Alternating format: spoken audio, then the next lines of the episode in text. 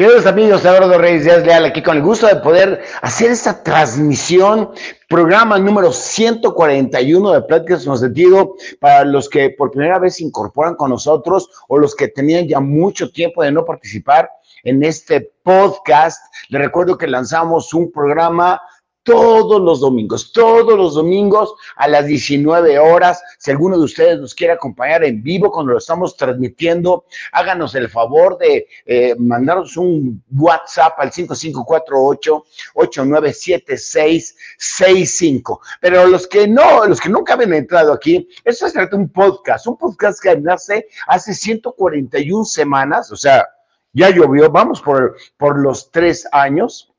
Y lo único que queremos es fortalecer nuestra actitud, porque sabemos que la actitud es una herramienta sólida para poder enfrentar el presente, el futuro, la adversidad, las cosas buenas, las cosas muy padres, las muy grandes bendiciones, lo que muchas veces consideramos muy graves problemas o retos, etcétera, etcétera. Este lo hicimos entre todos ustedes y nosotros. Tenemos un equipo de tres personas que están atrás de nosotros, aunque hoy porque transmitimos un domingo en la mañana, nada más sabemos tres.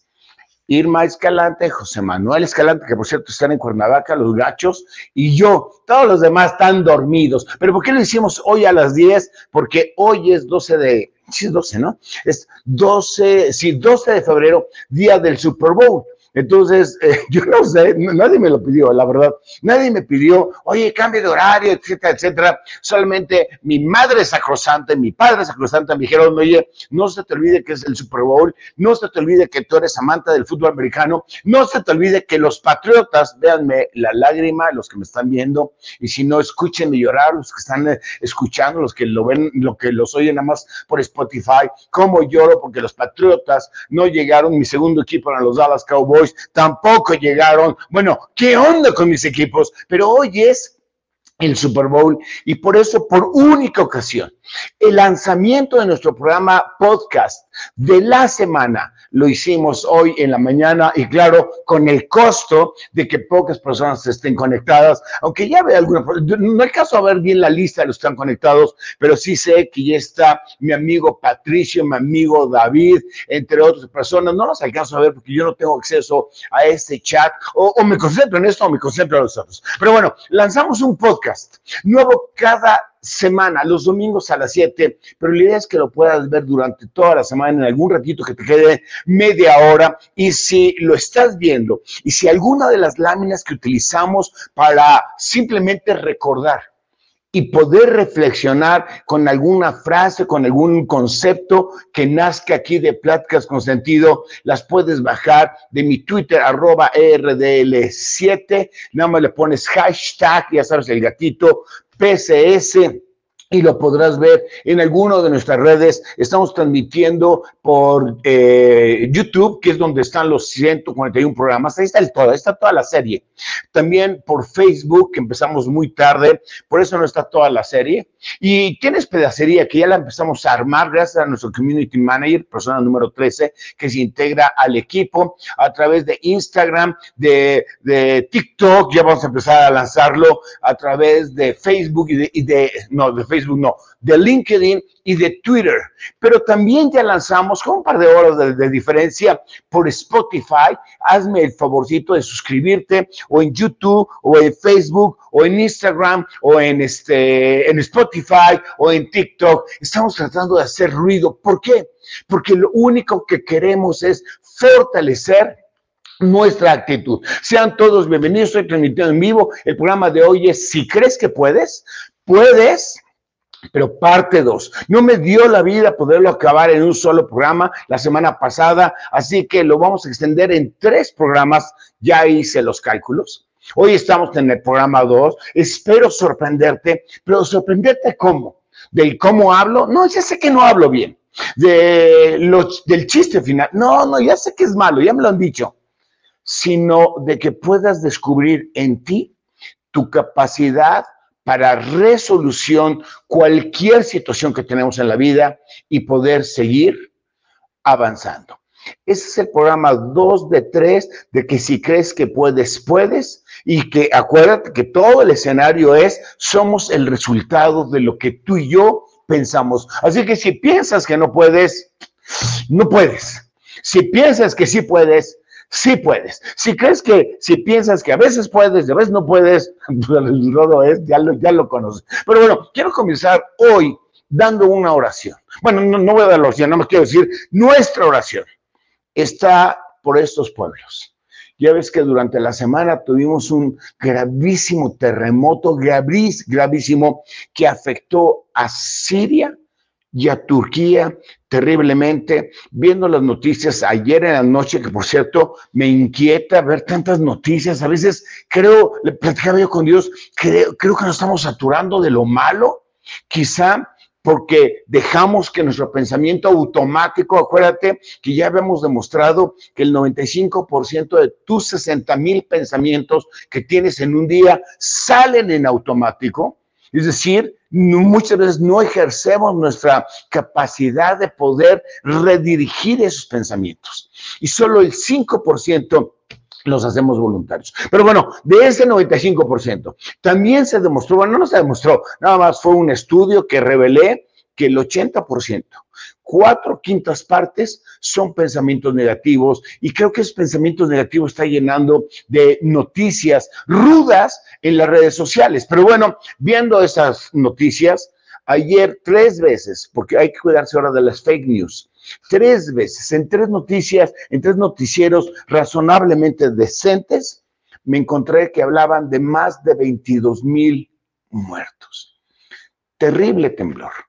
Por eso hoy elevo mi oración por las personas que están allá, por las personas que no han sido rescatadas, que la rescaten, por las familias que perdieron personas y, le pido a Dios que los fortalezca, que les dé resiliencia, que les dé actitud y quizá muchas veces, quizá solo dije quizá, muchas veces tú y yo no podemos evitar problemas como un temblor, muchos otros problemas y un día vamos sacar de dónde vienen los problemas un programa aquí. Muchos de los problemas nosotros mismos los generamos o nos juntamos con personas que lo generan. Pero bueno, eventualmente nos vamos a encontrar situaciones de la vida, de la vida real, de las reglas de este bellísimo universo en lo que nos topamos con eso. Por eso mi oración, mi corazón está hacia ellos. Ahora, déjenme pasar de esta noticia tan fuerte que nuestra oración los va a fortalecer seguramente para pasar al tema que nos une. ¿Cuál es la base, Eduardo Reyes, del creer que podemos? La semana pasada en la parte 1 veíamos por qué yo creía que tú sí podías.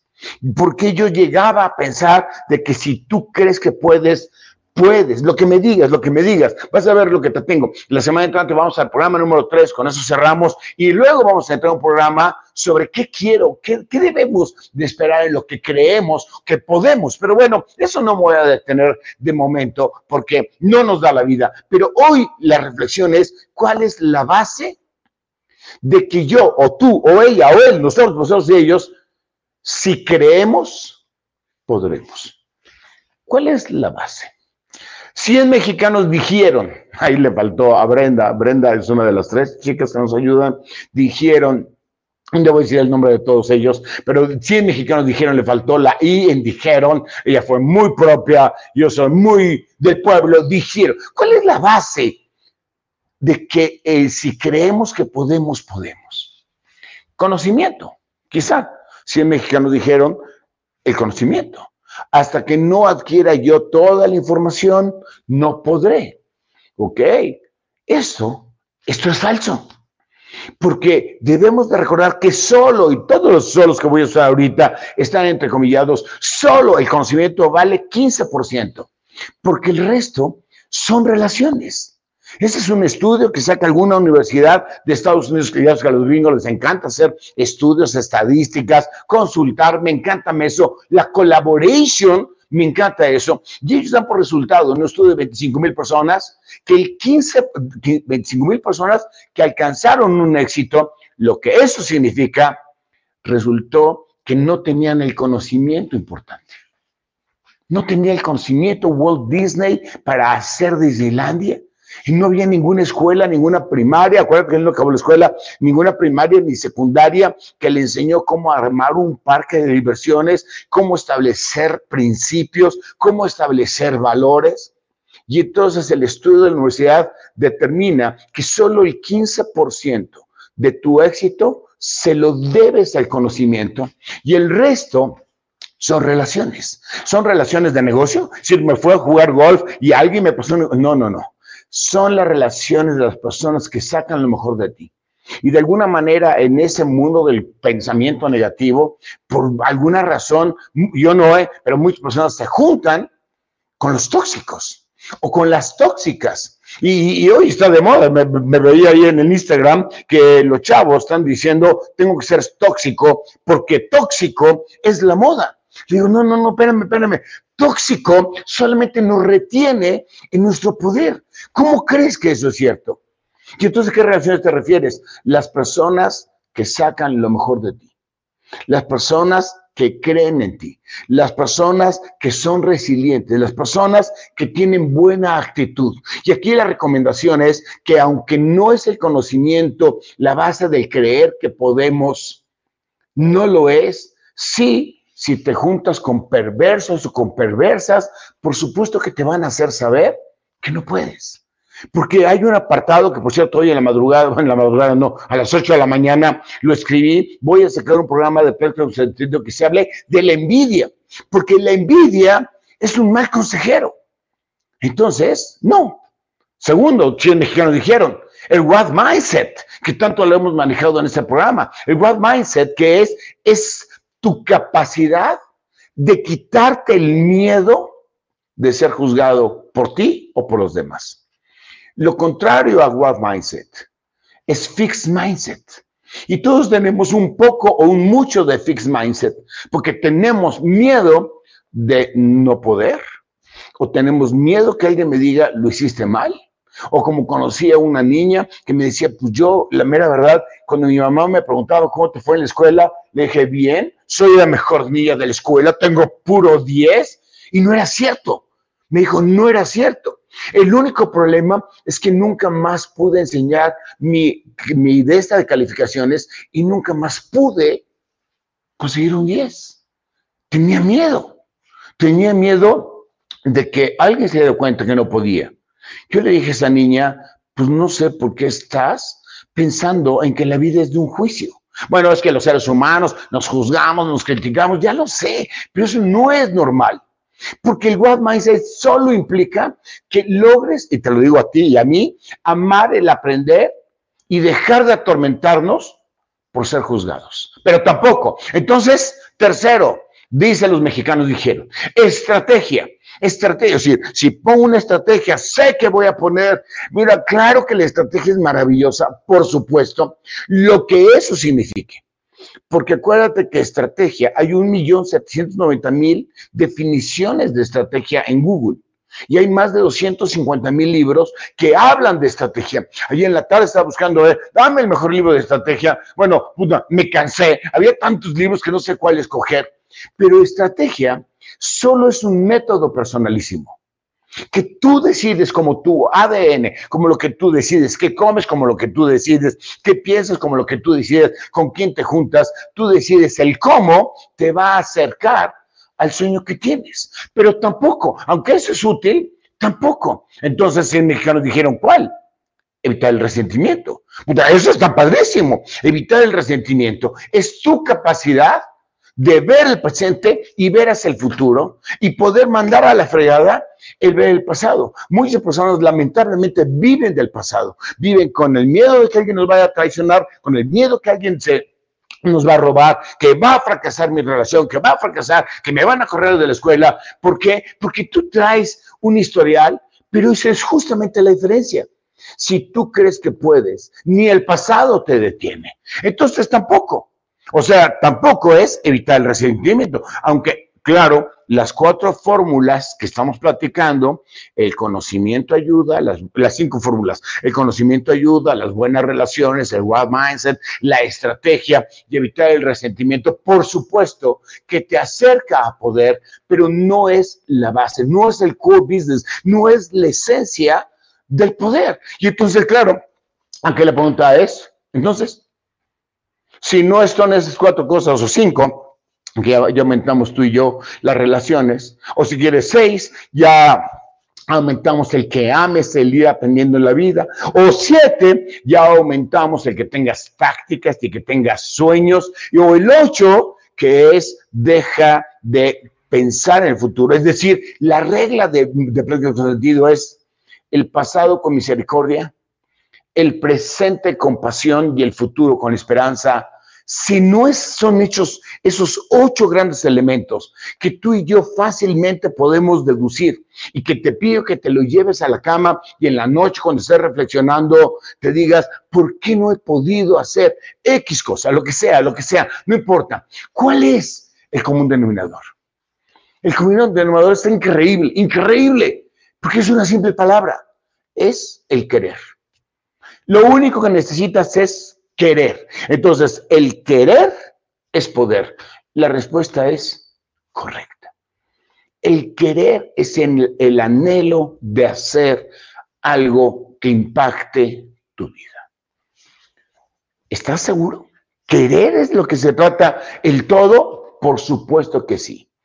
Y déjame decirte varias cosas. Querer es entender que el querer, válgame la redundancia, es un tema de decisión. Ahora estuve, ahora me tocó viajar un montón, esa semana estuvo pesadísima, porque un día fui a Tijuana de ida y vuelta, otro día fui a Guadalajara de ida y vuelta, otro día fui a Monterrey de ida y vuelta. Bueno, estoy en la temporada en donde me toque viajar por muchas partes de la República. Le doy gracias a Dios que me regresó con bien, aunque me regresó por Viva Aerobús. Pero bueno, es un tema que algún día platicaremos. Y cuando estaba yo en Tijuana, alguien me dijo, es que estoy esperando que me toquen la puerta, que me toque la puerta a la vocación, que me toque la puerta algo que me despierte el hambre de crecer, que me toque la puerta algo que me quite lo muerto, así me dijo, que me quite lo muerto para que sepa yo que estoy vivo. Yo le dije a esa persona, a ese muchacho, si estás esperando, siéntate, porque igual nunca llega. Puede ser que llegue, pero puede ser que no llegue. Y me dijo, entonces, ¿cómo le hago? Y, prácticamente me preguntó, ¿cómo lo haces tú? Porque me subí a un escenario de una conferencia de una hora y media, acabé empapado, empapado, empapado. Me dijo, ¿cómo le haces? ¿Por qué? ¿Por qué amas tanto lo que estás haciendo? ¿Por qué? Porque es el minuto que tengo para dar lo mejor de mí. No se trata de hablar al escenario, se trata de que si puedo hacer algo diferente, lo hago. Y entonces amas eso.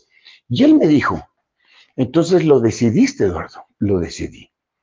Yo estoy seguro que el querer es un tema de decisión. Así que cuando llegues a tu cama y a la noche, no le busques en el conocimiento, en el growth mindset, en todos esos elementos que ya platicamos, sino si quieres decidir querer. De eso se trata. Y déjame decirte algo. Si no lo haces, no pasa nada. Alguien lo hará. Si tú decides no lanzar el cohete a la luna, alguien lo hará. Porque el ser humano tiene la característica de siempre buscar y crecer en términos generales. Si no lo haces, alguien lo hará. Entonces no te atormentes porque no pongas el negocio, no te atormentes por no poner un Disneylandia, no te atormentes por eso. Pero si lo haces, te transformará a ti mismo. Ese querer no se trata de a quién sirves, sino de cómo te sirves. Bien decía el rey Salomón, si no lo haces, alguien lo hace, si lo haces, todo pasa, y no te afanes, decía, creo que me hablaba mi Salomón, por escribir 100 libros, tengo 128 libros escritos, no te afanes por eso, alguien lo va a hacer, alguien lo va a descubrir, alguien va a lanzar el cuento a la luna, alguien va a hacer un Disneylandia, pero si sí lo haces, te transforma. Entonces el punto no es lo que haces con tu vida, sino lo que la vida hace de ti. Segundo, querer, querer. ¿Quieres que hoy en la noche, cuando esté casi dormido, dormido, quieres que piense en qué quiero, en cómo decido querer? Sí, porque es establecer tus valores, tus principios y tu visión. Valores es lo que vas a respetar y te vas a comprometer con. Yo tengo un valor muy firme de no transarme a nadie, no robar, me gusta llegar a dormir, Señor, gracias por el peso que pude ganar hoy con mi esfuerzo. Principios que estoy dispuesto a filtrar en mi vida. No, no quiero llevarme con alguien que me quite las ganas de vivir. Ese es un principio. Y la visión es que quiero de mí para mañana. Bien decía Walt Disney, lo que hoy hice me está acercando a lo que quiero ser mañana. Querer es establecer un compromiso con la vida para que tengas responsabilidad y respeto en lo que tú creas. Querer que es la palabra que hoy estamos usando, es encender el propósito para el que fuimos creados. Obviamente yo creo en Dios y creo que Él me creó y creo que Él me tiene confianza y creo que Él sabe que yo puedo hacer algo extraordinario para mí, cuando menos. Pero si no crees en eso, cuando menos, eh, si no crees en Dios, perdón, cuando uno reflexiona, no puede ser un accidente de la naturaleza que simplemente nazcas, eh, comas, te reproduzcas y mueras. No, se trata de eso. Y entonces es que alcances el dominio propio, que todo aquello que te detiene lo puedas vencer, que todo aquello que te llena tu corazón de porquerías, odio, envidia, este rencor, etcétera, etcétera, lo puedas vaciar, el que puedas alcanzar el amor incondicional hacia ti, cuando menos, y como bien decía Jesús, ámate y ama a tu prójimo el más grande de todos los mandamientos, más grande de todos, dice, les dejo un último mandamiento, que se amen unos a otros. Y entonces vas a empezar a utilizar y expandir tus talentos. Ese es el propósito. No se trata de lo que haces con los talentos, es lo que hacen los talentos contigo. Y cuatro, es aceptarnos tal cual somos hoy y como estamos hoy. Es que platicaba con Dios ayer, y es que le he regado mucho, Señor. Yo tenía 8 mil millones de fallas. Y hice un recuento de mis fallas. Bueno, no era para atormentarme, era para reflexionar que en cada una de estas fallas vino Dios y me tomó de la mano y me dijo, eres un bruto, pero sigues adelante. Como eres hoy, no, el querer no requiere que te transformes, no requiere conocimiento, no requiere estrategia, no requiere what mindset, no requiere nada de lo que dijimos en la lámina anterior es aceptarnos tal cual hoy somos y tal cual hoy estamos para evitar las excusas y considerar que todo eso que yo le he regalado en mi vida te da más experiencia, experiencia que utilizas todos los días y que puedas avanzar, aunque sea paso a paso. Es que quiero construir un Disneylandia. Chido por ti, da el primer paso. Y es que alcanzo, quizá no lo alcanza a ver, no importa. El caso es de qué estás haciendo, porque hemos dicho aquí, hemos sostenido este cansancio, que es más importante el camino que el destino. Y entonces es entender que fracaso no nos hace fracasados. El del domingo lunes, que el lunes estuvimos de, de asueto, platicando con Andy. Tres de la mañana, me dice, pa, es que me siento fracasado. Le digo, ¿y cómo? ¿Por qué, papito chulo, precioso? Andy me dijo, bueno, porque pues largué aquí, papá, un fracaso o mil fracasos no te hace fracasado. Y él me preguntó algo que me hizo reflexionar. Tres de la mañana en la plática es, ¿qué es, papá? ¿Qué me hace fracasado que lo dejes de intentar? ¿Ok? Entonces no me doblo. Esa es la idea. Fracaso es entonces sinónimo de rendirse. Ahora, ¿cómo llego a esta conclusión?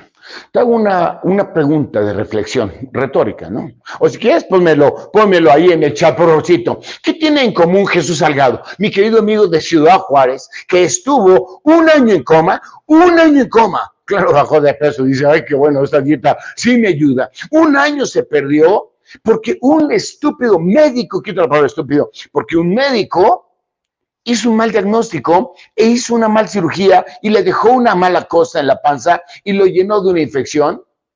¿Qué tiene en común mi amigo Julio Rebolledo de Querétaro? Que le mando también a Jesús, ¿no? Le mando un fuerte abrazo, que estuvo, y va a ser duro lo que voy a presentar aquí, porque no se va a enojar Julio, y mucho menos su querida esposa. Tragedia tras tragedia. A los dos años se cayó del quinto piso, todo eso ya lo vimos ¿eh? en alguna práctica. A los ocho años le dio el Yelan o algo así por el estilo. Él vivía en una silla de ruedas y veía el mundo a través de la ventana que sus papitos chulos decidían porque él no se podía mover. Se levanta de la silla de ruedas y decide ser consultor, qué miedo, porque es mi competencia, aunque trabajamos juntos un ratito, un ratito muy chiquitito, se levanta de la silla de ruedas, se convierte en un super consultor y lo secuestran. Y le, a él y a, lo que, y a, su esposa en ese entonces le vacían las cuentas y se encuentra totalmente derrotado. No sé en qué condiciones tuvo que divorciarse. Aquí nadie se juzga a nadie. Yo soy divorciado y estuvo derrotado.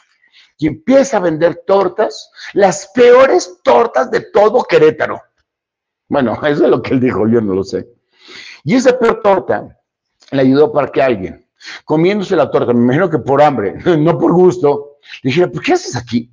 Y él le, le platica la historia y se lo lleva a la Cámara de Diputados y lo convierte en conferencista, explica su situación, comparte su vida y a muchos nos dio aliento de vida y se convirtió en el gran conferencista que hoy es Julio. Y lo más chistoso, lo más chistoso es que a mí me dijo, si no me hubiera pasado esta tragedia, nunca hubiera encontrado mi vocación. ¿Qué tiene en común Julio con Jesús? ¿O qué tiene en común Daniel? Me voy a quitar el nombre del apellido, pero Daniel es un conocido mío, Monterrey que un día me habla y me dice, Eduardo, yo me drogaba, yo hacía esto, hacía lo otro, pero un día me enfrenté, una vida de vicios, me enfrenté a un espejo y dije, eso yo no quiero para mí y cambió totalmente su vida. ¿Qué tienen en común ellos tres? ¿Qué tiene en común Pedro López? Pedro López, un asesino, confeso, había matado a tres personas, había robado ocho mil millones de personas, claro, lo, ese claro lo quito, lo meten a la cárcel y estando él en la cárcel, conoce a Jesús, a Jesucristo, y hoy se dedica a predicar el Evangelio. ¿Qué tiene en común Pedro con Daniel, con Julio, con Jesús o con Christopher Reeve para que sea un hombre más popular? El que fue de Superman pasó a paralítico y murió paralítico. Y él logró vencer solamente una sola cosa. Pudo medio hablar, porque no se podía mover. O sea, su voluntad lo llevó a medio hablar, pero luego construyó y reforzó una asociación en donde se asiste a todos los que son paralíticos para que tengan una oportunidad. ¿Qué tienen en común eso? Número uno, que son víctimas, quizá, quizás son víctimas. Quizás son víctimas de un doctor, quizás son víctimas la naturaleza, quizás son víctimas de con quién te llevaste, quizás son víctimas del coraje que traía Pedro, quizás son víctimas de un caballazo porque Christopher se cayó, pero no son victimizados. Victimizado es cuando dejas la responsabilidad en los demás para que tú puedas salir adelante. Y dieron todos ellos un primer paso. ¿Qué tiene en común? Que todos decidieron dar un primer Oye, pero Christopher no dio un primer paso. Pues quizá físicamente no, pero por supuesto que dio un primer paso. Que no se rindieron y que encontraron la fuente de la voluntad. Es lo que tienen en común. Y la suma de las cuatro, hermano, hermano, se llama querer. Querer es, no te victimizas seas víctima. Da un primer paso, paso a paso. No te rindas para que no seas fracasado, fracasado, y encuentra la fuente de la voluntad. Fuente de la voluntad. ¿De qué estás hablando? No quiero, dijo mi amigo Julio, no, no quiero Jesús, permanecer en el hospital. Fue lo que él dijo. No quiero, dijo mi amigo Julio, ver mi vida desde una ventana. Y la ventana que mis papás escogen. No quiero, dijo mi amigo Daniel, en lo que me estoy convirtiendo, cuando se ve en el espejo. No quiero, dijo Pedro, mantenerme en la maldad. Y dijo Christopher Reed, no quiero que sea inútil mi parálisis. Todos decidieron querer algo, aun cuando haya empezado por el no querer. Ese es el valor del no. Un día vamos a hablar de este tema, pero es más padre que sepas decir que no a que digas que sí. Porque el sí te ata al pensamiento de otra persona y el no te libera en tu capacidad de tomar tus decisiones. Dos, todos ellos especialmente Pedro, el asesino que conoce a Jesús, todos ellos encontraron el poder en Dios. Todos ellos, todos, Jesús, Julio, con todos los que tienen oportunidad de platicar, Daniel, bueno, con Pedro el asesino no, pero la historia lo habla, y Christopher, todos encontraron en el poder de Dios en la fuente de la, de la voluntad. ¿Por qué? Porque todos ellos dijeron, cuando mis fuerzas se agotan, se perfecciona el poder de Dios. Así que el que no creas que puedas, se traduce en una excusa se traduce en tu fortaleza. Y rodéate de quienes sacan lo mejor de ti. Todos ellos se rodearon. Mi querido Jesús me dijo, mi esposa estuvo ahí. Julio dijo, mis padres estuvieron ahí. Mi esposa estuvo ahí. Mi actual esposa, él, gracias a Dios, se volvió a casar con una niña increíble. Y está sacando a lo mejor de ellos. Se rodearon de aquellas personas que tú y yo hoy vamos a llamar amigos. Quizá eso se refería a Jesús, cuando dice, ustedes ya no son mis discípulos, ahora son mis amigos. Porque Él busca, yo busco, PSS busca, José Manuel busca, Irma busca, y estoy seguro que tú por estar conectado, conectado en este momento, estás buscando sacar lo mejor de ti, eres tu amiga o amigo, y sacar lo mejor de los que estén junto aunque las noticias estén llenas de porquería. Así que hoy tú y yo, amigos, es la connotación correcta para que entre tú y yo, en comunidad, saquemos lo mejor. Y déjame contarte una historia que la vamos a agotar el próximo programa. Henry Ford. Henry Ford revolucionó el todo, todo, todo, todo, todo, todo. Claro, el que fundó el Ford Hizo la segunda revolución industrial, es decir, convirtió los talleres artesanales en producción en serie. Fue lo que él demostró en aquellos talleres. General Motors ya tenía una fabriquita de hacer un carrito a mano que se lo daba a alguien. Y no sé si ya estaba la Chrysler o estaba la Rolls Royce. Yo no había nacido. Pero los que tenían carro eran contados, ricachones, y nada más lo compraban como la gente que compra un reloj de 10 mil dólares o de 100 mil dólares. Pero él dijo, no, el carro es útil. Hay que abandonar los caballos y la carreta. Eso fue lo que él pensó. No quiero que la gente ande en, carretas y en caballos. Y no es posible que solo los ricachones, que no es, no es malo tener dinero, un día si quieres platicamos al respecto, no es malo tener dinero, no, no solo quiero que sea sino que todo el mundo pueda acceder a un auto. Y logró construir con el famoso Forte 15 millones de autos, cuando en la época, a finales de 1800, principios de 1900, nada más podían esperar a tener 100 carros, 200 carros, y él logró hacer 15 millones de autos.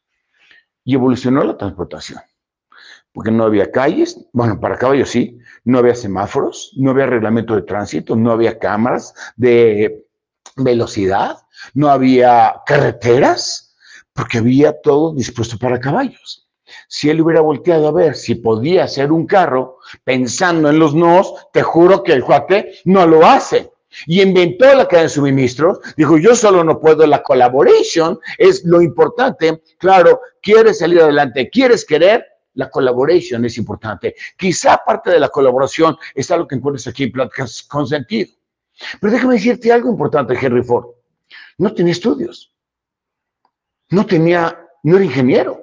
No era ingeniero industrial que se había graduado de la Universidad Iberoamericana. Solo tenía una inquietud. Solo tenía un no quiero que esto pase. Y no tenía idea de lo que provocaría. Solo quiso. No es posible que solo poca gente tenga acceso a un carro y que sigamos viviendo en carretas. No es posible que tú a tu edad, o yo a mi edad, que no es mi edad, ¿eh? sigamos haciendo lo mismo que el año pasado, o el año antepasado. Y se le olvidó voltear a ver lo que los demás hacían. De haberlo hecho, nunca se hubiera atrevido. Si hubiera volteado a ver cómo la General Motors hacía un carro cada Corpus Christi, él hubiera dicho, no se puede. Pero no volteó a ver a los nos, volteó a ver a lo que sí se puede. Porque tenía algo muy fuerte, confianza. Y la confianza no viene del conocimiento, No viene del what mindset, no viene de todo lo que más dijimos. Confianza viene del querer hacer algo diferente. No tenemos que armar una revolución industrial como la de Henry Ford, pero sí tenemos que hacer una transformación de nuestro corazón. Gracias.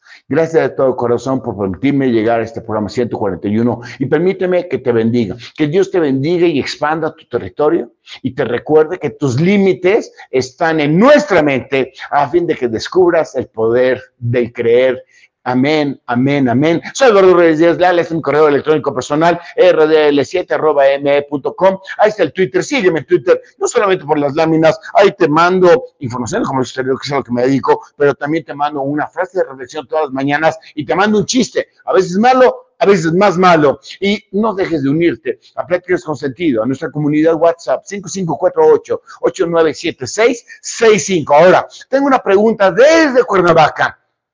José Manuel, ¿y la próxima plática? Pues ya sabes, si crees que puedes, puedes. Parte última, parte tres, pero aquí le voy a cambiar la esencia y se llama Los detalles cuentan. Eso será con lo que cerramos este capítulo. Será la plática 142. La lanzaremos ya en horario normal a las 5, a las 7 de la noche, hora de la Ciudad de México, el próximo 19 de febrero. Ahora, Alita, Ale, la verdad sí se despertó, pero ya se fue ella a montar, ese es su ejercicio que ella hace. Y me deja una pregunta, Pa, ¿qué le dijiste a Manuel que lo dejó frío? ¿Quién es Manuel? Si te diste cuenta, bueno, si acaso estás viéndolo, me cortó el cabello. Y me cortó el cabello con Manuel aquí, en una estética que está a 500 metros de tu casa, que, el, bueno, entonces lo que le pasó. Resulta que Manuel, Manuel es súper estilista. Bueno, le dije que iba a contar esta historia, que es chiste, por supuesto. Y resulta que Manuel me dijo, pues ayer no, la otra vez que me corté el cabello, pues ¿por qué quieres quedar guapo? Yo para mi cabello no va a quedar guapo. Aunque él dice que cada vez que me corto el cabello quedo bien ping-pong. Es lo que dice Manuel. Pero claro que son vaciladas, por supuesto, vaciladas entre el estético y el cliente. Pero un día me dice, ¿por qué quieres quedar tan ping-pong? Le digo, pues es que voy a ir a Europa. ¿Vas a irte a Europa? Sí, me voy a ir a Europa de vacaciones. Puta, ya no me puedo ir a Acapulco. Eso es broma, eso no es cierto, ¿eh? Pues ya no puedo ir a Acapulco. Y le empieza a entrar la envidia y el coraje. Mi amigo Manuel empieza a entrar y me dice, ¿para qué vas a Europa? Pues porque tengo ganas de conocer Londres, conocer París, conocer Roma, conocer Madrid y conocer el Vaticano. Me dice, Eduardo, no vayas pero ¿por qué no? En Londres siempre está lloviendo. Ok. Y en Madrid, pues nada más hay vida nocturna y a ti te gusta dormir tan temprano, cosa que tampoco es cierto. Y en París, pues hay mucho carterista. Y en Roma, pues en Roma hay demasiada gente, ¿para qué vas? Y en el Vaticano, ¿a qué vas al Vaticano? Me dijo Manuel. Pues quiero conocer al Papa. Digo, ni te van a dejar pasar. Total, sé que le generé envidia y coraje a Manuel, y, pero me fui de viaje. Y cuando regresé me fue a cortar el cabello y me dijo, ¿cómo te fue? Pues mira, me fue, sí estaba lloviendo en Londres, pero nada que un paraguas no lo pueda generar. Sí había vida nocturna en Madrid, pero también había vida diurna. Nunca me cartearon, nunca me quitaron la cartera allá en París. Y allá en Roma aprendí mucho de leyes porque es la capital del derecho. Me dice, ¿y en el Vaticano verdad que no viste al Papa? Claro que lo vi. Toqué la puerta. Me abrieron dos soldados este, suizos. Asunto, vengo a ver al Papa. ¿Quién eres? Eduardo Reyes Leal, de Pláticas con Sentido. Pásale. Me dijo, ¿en serio? Me dijo, ¿en serio? ¿En serio? Y pasé y había un pasillo larguísimo y había otras puertas con otros dos suizos. Llegué ahí y me dijo, ¿qué quieres? Quiero ver al Papa. No, hombre, Eduardo Reyes de Pláticas Sentido. Pásele. Y así otro. Cuatro, le dije a Manuel, cuatro veces, cuatro puertas gigantescas, abrieron la puerta, abrieron la puerta, abrieron la puerta, y en la cuarta puerta, Manuel, veo al final al Papa, sentado en su silla, y me dijo, ven. Me acerqué al Papa, me dio su mano, le di su beso, y con la otra mano me agarró la cabeza y me dijo, hijo, ¿Quién fue el desgraciado que te cortó el cabello? que Dios te bendiga. Gracias por todo. Hasta luego y que gane hoy el equipo que quieras. Hasta la próxima.